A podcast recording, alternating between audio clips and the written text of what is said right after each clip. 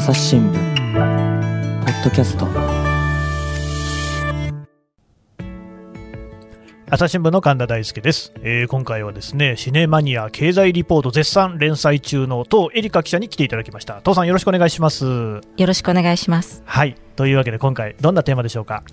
えーシネマニア経済リポートで取り上げる韓国映画野球少女を通してですね、うん。えー韓国のジェンダー男女分断を考えるという。野球少女、えーはい。野球をする少女の話ですか？はい、まあ、文字通りなんですけれども、うん。えー3月5日に日本でも公開されるんですが、おえーー韓国映画ですね、うん。えー今もう第4次韓流ブームと言われていますが、えーもう第4次なんですか？そうですね。あのーまあ、ネットフリックスでもいろんなドラマシリーズがあの盛り上がりましたけども映画も負けていませんということで、この野球少女はですね、えーそのまさにネットフリックスで大ヒットしたイテオンクラスで、うん。えー重要な役どころを演じたですね、えー若手俳優が主演をしています。イ・ジュヨンさんですね。イジヨンさん。はい。はいはい、はい。うん。でこれ何かというとその高校生あの高校野球でですね、はい。えー一躍、えー活躍したですね時の人となった女性の高校野球選手の話なんです。うーん。はい、うん。で、まあ、彼女はですね設定なんですけれども球速、えー134キロを誇りですね。あすうん。えーそれで、えーまあまあ、非常にもてはやされるんですけどもいざプロ入りを目指すとですね入団テストすら受けさせてもらえない壁にぶち当たると。ちょっと整理しますけれども、はい。まず野球ですね、韓国でも盛んだっていうことは、まあ、皆さんご存知でしょう、はい。でただ、えー高校野球もあるわけですね。あります。でただはい日本の高校野球の場合ですと、まあ、ええ。基本的に、いい夏の大会、春の大会、これはまあ男子生徒が出てくるやつで、ただ、まあ女子の高校野球もありますよね。はい。まあ、いくつかチームがあって、はい。その大会もある、はい。韓国の場合もやっぱり女子は女子で高校野球をしてるっていうそうでことですかすねね。ただこの設定はその男子と一緒に、えーチームで戦ってる女子野球選手が、えー男性と一緒にプロ選手になりたいと。そのプロも当然その男ばっかりいる中に行こうじゃないかとそういう話ですね。はい、そうです。で、あのーまあ、リトルリーグの頃からですね、あのなんで女が野球やってるんだという目にさらされながら、えーやってきたというですね、うんえーそういう設定なんですよね。うんで、まあ、韓国には女性のプロ野球選手も誕生しています。で、その彼女を、えーに憧れて、えー目指していますという設定だというふうに監督は言っていました。うんうんなるほど。うんですね。で、まあ、ここにはですね、あのー非常にいろんなジェンダーの問題だけじゃなくて、その普遍的なその夢を開けるなめるべきなのかとかですね、うん。いろんなテーマがあるんですけども、うんで本当にこの映画を見ても思ったんですけども女性の登用って今もうもう世界的な課題じゃないですか。そうですね。はい、だけどプロスポーツっていうのはより大変だなと思ったんですよね。うんうんでとりわけ強固な壁が立ちはだかるというか、そもそもプロって誰にだってなれる、まあ、進める道じゃないですよね。うですね。でししかもですね、まあ、その体力という名のもとに、ね、女性入れたら勝てないよって言われる、うんまあ、一見もっともらしいなんか言葉のもとに、まあ、ジェンダーは仕方ないよねってなってしまう、だけど本当にそうなんですかっていうことをこの主役の少女は、まあ、投げかけるというところなんですよね。うんで、まあ、実際彼女はですね、えー撮影前に猛特訓してですね、うん野球の全場面を吹き替えなしで演じています。わあそれすごいですね。すごいんですよ、それは。うんまあ、ピッチャーの役ですからね。うん。まあ、設定とはいえ、その130キロを超えるような球を投げているよううに見える。っていうことですから、そうなんですよそれは相当こうね、ややりましたね。うん。そうですね。はい。で、あの、もともとはこの監督、チェ・ユンテ監督は、これが長編デビューだということなんで、まあ、うん。ズームでインタビューをしたんですあけれどもであのきっかけはですね韓国のリトルリーグで、まあ、活躍する少女のインタビューを奥さんが、えーうんうん。見たのがえきっかけだったんですね。そのすごい不快感を覚えたんですって。不快感？ええ。なんかうん天才野球少女って持ち上げながら、なんで女が野球をするのかっていう違和感がもう露骨に現れたインタビューだったんだそうですよね。で、まあ、偏見以外の何者でもないよねっていうことで、まあ、こういう物語を撮ってみよう。ん。うとなったということですね。うん。で、まあ、実は韓国もコロナ真っ只中の去年6月に現地で公開されてるんですね、まあ、よくぞ公開されたという感じなんですけれども、でまあ、なんとなくネットで調べていると、まあ、反応は良さそうだったので、うん、えー、まあ、反応どうだったんですかって監督に聞いたら、いや、まあ、応援する人たちもいたんだけれども、なんでこんな映画を撮ったんだとか、崩壊するのかっていう人もいて、両極端の意見が出たんですよねって言ってたんですよ。うん、え、そうなんですかと。で、要は、その、女性だからこんなんだって主張する映画じゃないかと思って、そういう人たちがね、なんか反発しちゃって。あまあ、実際にはそればっかりの映画じゃないっていうことですね。うん、ないんですね。うんうん、であの実際監督もなんか女性をあまり強調しないようにしたっておっしゃってたんですね。どうしても女性が主人公なのでそういうふうになるんですけども、うん、なんかそのこうなんか女子かどうかは関係ない実力がないためだっていうセリフも出てきたりするんですけども、そういうのももうあえて入れるようにした。なるほどね。大変だなと思いました。ジェンダーを語るには。なんで普通に、えー、女性だから大変だったことが言えないのかってこういう時に必ず思うんですけれども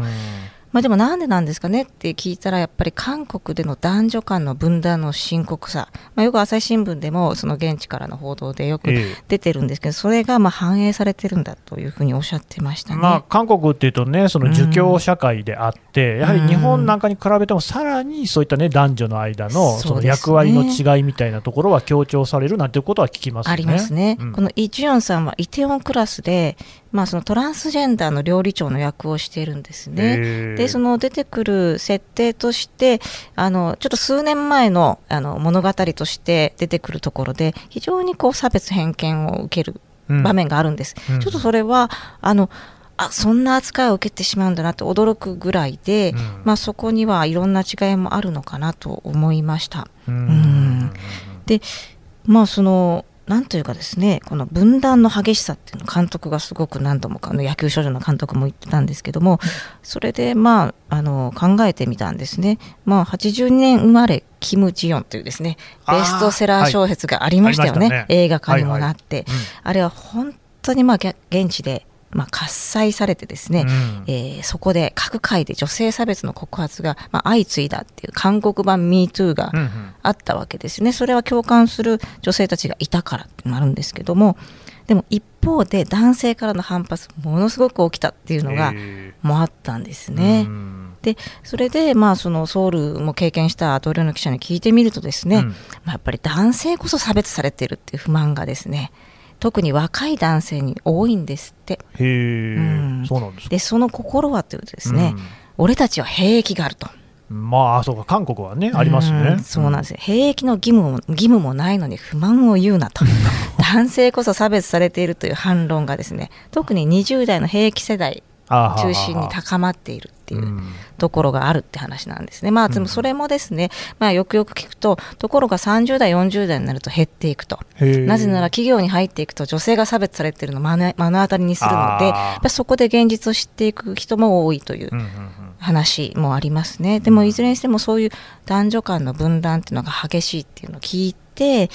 あなんか日本と先行する形でこう進んできたんだなっていう感じがしました、うん、日本も今ネットで例えばジェンダーの話を書くと本当に反発が多いです、うんえツイッターでも私がそのジェンダーのことを書くともう今までよりも男性だって差別されているっていう反論が本当に多くなっています、うんまあ、確かに男性も大変ですしえー、例えばその貧困という意味では女性だけではないんですけど、まあ、それは社会のセーフティーネットで、えー、考えるということはもう平等にあってしかるべきなんですがもともと女性がその、まあ、不当になところに置かれていたっていうのもやっぱり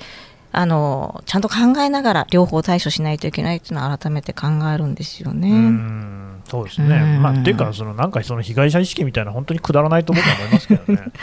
うん、そうですね。本当にだからまああのまあ、こういう映画を撮って公開してもあの本当に素直に感動する映画なんですよ、うん、でもそれでも女性だからってっていうのが出るところにこのなんか闇を感じるようなとこありますよね。それありますよね。何でもそのやっぱ女性がやることっていうのは女性なのにとか女性だからとかっていう限定がついちゃう。別にそれ男がやってる時何も言わねえじゃんかっていうようなことよくある。ね本当に政治の世界でも経済の世界でもすごくありますよね。だから女性差別を強調しすぎないように配慮しなきゃいけないっていうですね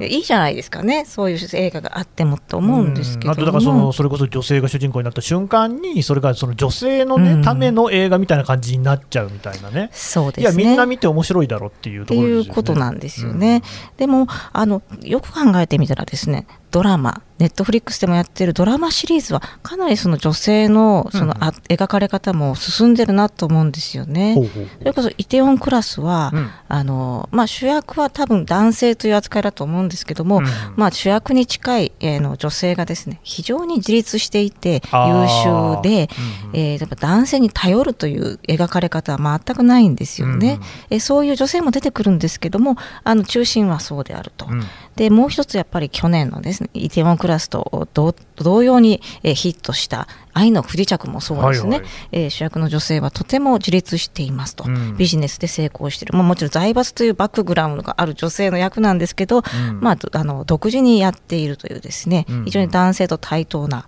形という、うん、でメディア韓国もあのメディアはそのっぱり女性を支持する論調ではありますしでちゃんとそこを描こうというのはあります。だから多分反発されるのかもしれないですね。なるほど。うん。まあそのまあ、韓国の場合、特にその、まあ、日本もそうですけど、若い世代って剥奪感っていうのは感じてると思うんですよね、うん、まあ、不動産も今、もうめちゃくちゃ高いわけですよね、ソウルでマンション買えませんと、うん、えー、まあ、その就職もですね大変だということがあるとは思うんですけども。うん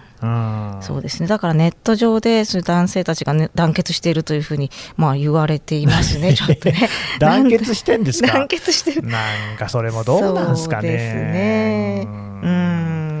まあ、でもそのさっき申し上げたように30代になると変わるっていう人がいたっていうのはねその女性が得してると感じるのは錯覚だったと気づくっていう指摘もあるので、うん、まあ、そこを信じたいところですよね。うん、うん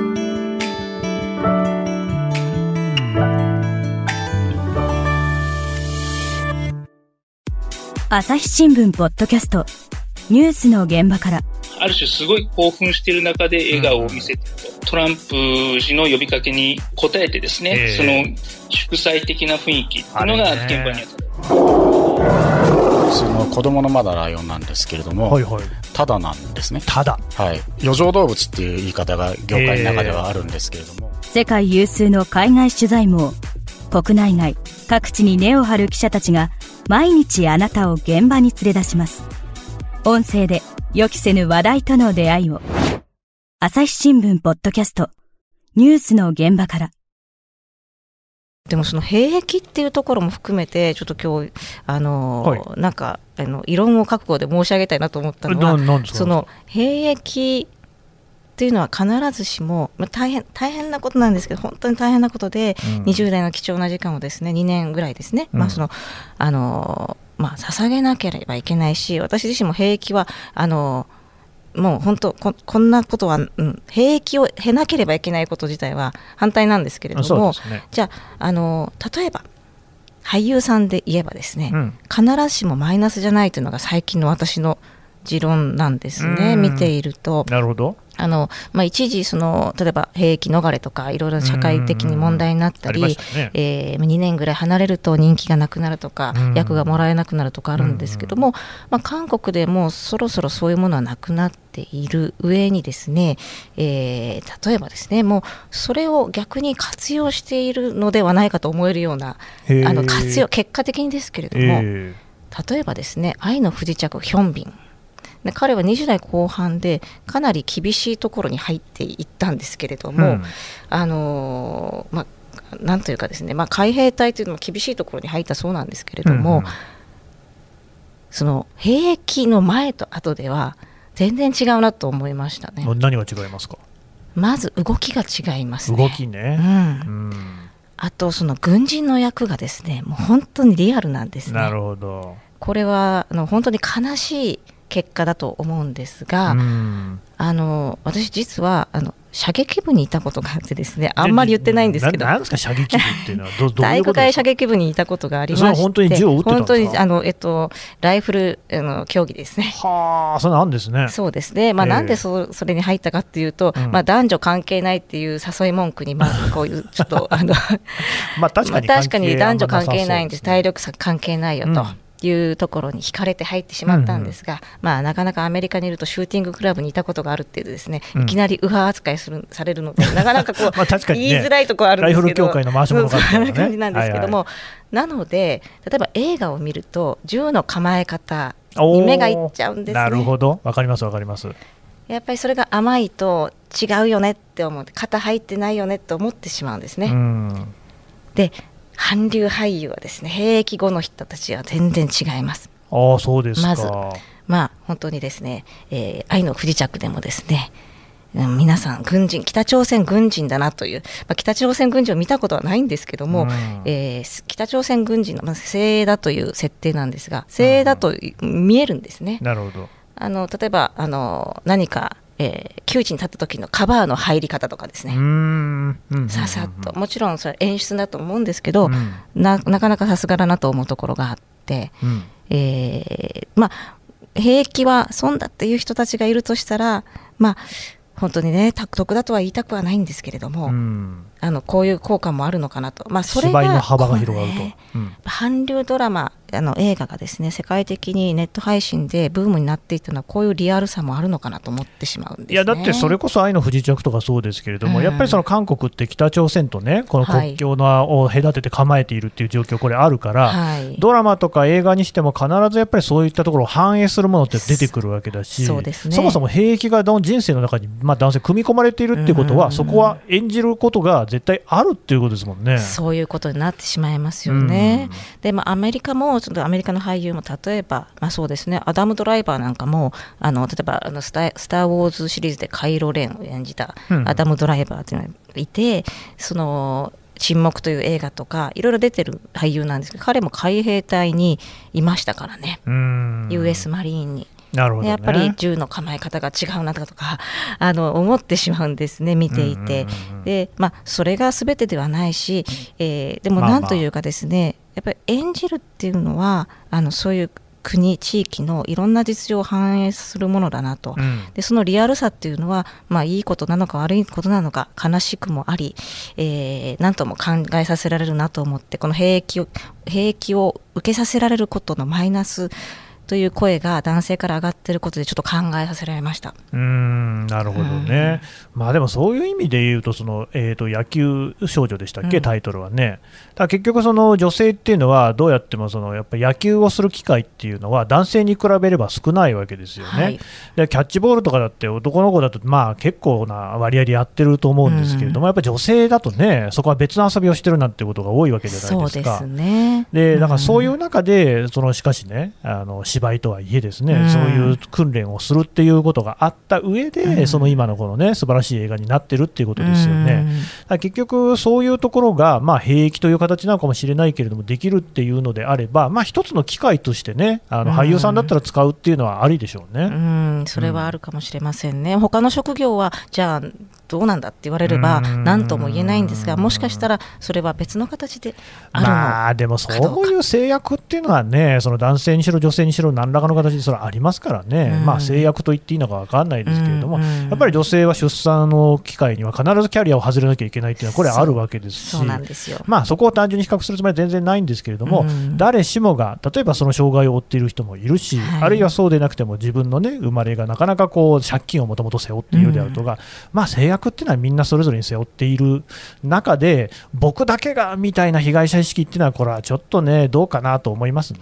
これはしかし今本当にコロナ禍でみんな生活が大変な中でそういうなんていうか感情論はあの蔓延しているところがありますよね。そこをどう、ね、そのはけ口を探してる感じがあるじゃないですか。なかなかあの難しいなと思うんですけれども、うん、でもそういう方こそですねこういう映画って一つのあでもそんな風に思ったけどみんな大変なんだなっていうこうあの目を開かせるものなんじゃないかなとも思うんでもしかしたら反発している人は映画を見ていないのかもしれない。あそれ思いますね、うん、あのまあね、今、韓国の作品の話で割とそのそれこそイテウォンクラスだったり、はい、愛の不時着だったりっていうもう大ヒット作品なんかでも、はい、女性が非常に、ね、自立された形で描かれていると、はい、これ実は「鬼滅の刃」とかもそうなんですよね、うん、あの私も見ましたけれども確かにその柱っていうねすごくこう剣が強い人たちが出てくるんです。女性も普通にいてしかかもね、結構これが自立した形で出てくるわけですよ。多分こういうのっていうのは、まあ、全世界同時に進行しているものであって、まあ、韓国はやっぱりただそういうソフトパワー、今、非常に強いですから、先んじて出ている部分はあるのかもしれませんが、ね、日本でも当然そういう動きはあるわけですよね。あのそれに関連して一つ付け加えると、うん、よく日本の時代劇とか見ていると、はいはい、あのそこでの女性の描かれ方をどうしたらいいのかなって 特に思うんですよね。ね。どうしても時代劇だと、はいはい、その時代背景を反映したものになると、ね、歌詞づく役柄になってしまうんですが、うん、でも鬼滅にしてもですね、えー、いろんなその時代その時代の強い女性っていうのいたはずで、えー、歌詞づく女性だけを描くのではないやり方ってきっとあると思うんですね。で時代劇をそのまま見て女性はこういうもんだという刷り込みが起きるのが怖いなと思います。いや僕ね時代劇に関してもねやっぱずっとこうなんか変だなと思ってることあって、うん、まあ、水戸黄門暴れん坊将軍、うん、大岡越前ね、これ全部なんかお上がこうなんか平民の間に隠れていいことをその知らないうちにやってくれるっていうストーリーなんですよ。なんなのそのお上信仰みたいなお上はいいことを必ず民草のためにやってくれるみたいなね。確かに。何なのっていうふうに思っていて、うん、まあ、そういう意味じゃね、なんかいや、そればっかりじゃないですよ、銭形平次とかは違いますから、うん、いろんなのがあって、鬼平犯科帳とかね、あるんですけれども、なんかね、その納得いかないところあって、それって結局、ジェンダーとかではなくって、なんか単純にそういう意識が遅れてんじゃないのっていう気もしなくもない。それこそ七人の侍であればそうではなかったわけだし、もう古くはですね、子連れ狼とかあったわけですよね。いいですね、あれなんかもうジェンダーレスの先駆けかもしれないね。ちゃんなんつってね。もう、そうですよね。で、まあやっぱりあの民があの苦闘するというところをもっと描いてもいいかもしれないですね。うん。だから多分だからそうなんですよ、父さんおっしゃる通り、それはもともとあって、そういうことに意識のある人もいて、だけれども、やっぱりそういうのが、その世のね、特にそのエンターテインメントっていうところをこう中心に考えたときに、どうしても遅れてる部分があったのかもしれない、ただ、そこエンターテインメントも含めて、今やそういうことで、むしろそっちの方が面白いんだと、例えばそのイテウォンとかね、鬼滅とかが示してるっていうことなんじゃないですかね。そう思いますね。うん。いやだからこういうそのジェンダーの話っていうのもねいろいろこういう作品を見ていく中で見えてくるものがあるっていうねそういう感じですかね。はい、はい、どうもありがとうございました。ありがとうございました。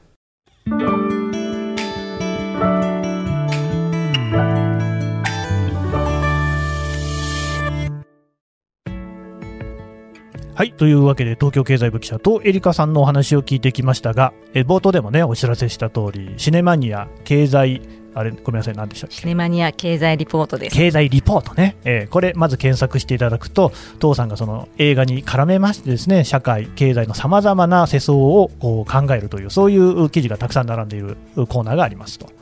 それから、えーと、なんかイベントも企画されていると。はいシネマニアサロンというですね、えー、2016年からやっている、うん、あのまあ、これまでコロナ以前はリアルでやったんですけども、うん、まあ、コロナでオンライン化しですね。でしばらくやってなかったんですけども4月にはですね、まあ、賞の賞シーズンということでアカデミー賞授賞式もありますから、えーまあ、久しぶりに開催したいなと思っています。まあね、今、あの朝日新聞記者サロンっていうのを、ね、いっぱいやってまして、はい、でも、まあ、いわば父さんはその先駆け草分けと言ってもいいでしょうね。記者サロンのベースがシネマニアサロンですから。多分ねそこから本当に発生してきたっていうことで、はい、まあ、でもまさに父さんのお話っていうのはこうやってね、えー、リアルで聞くのも絶対に面白いと思いますので、はい、ぜひ皆さんご参加参加者の方とですね、えーと、双方向方のあの、まあ、語り合いもできればなと思っておりますのでぜひ、えー、ツイッターアットマークエリカアンダーバー朝日で、えー、告知をしますのでチェックしてみてください。今日はどうも父さんありがとうございました。ありがとうございました。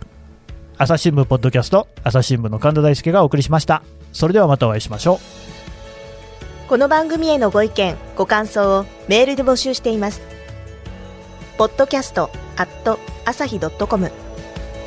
podcast アットマーク朝日ドットコムまでメールでお寄せください。ツイッターでも番組情報を随時紹介しています。アットマーク朝日ポッドキャスト。朝日新聞ポッドキャストで検索してみてください。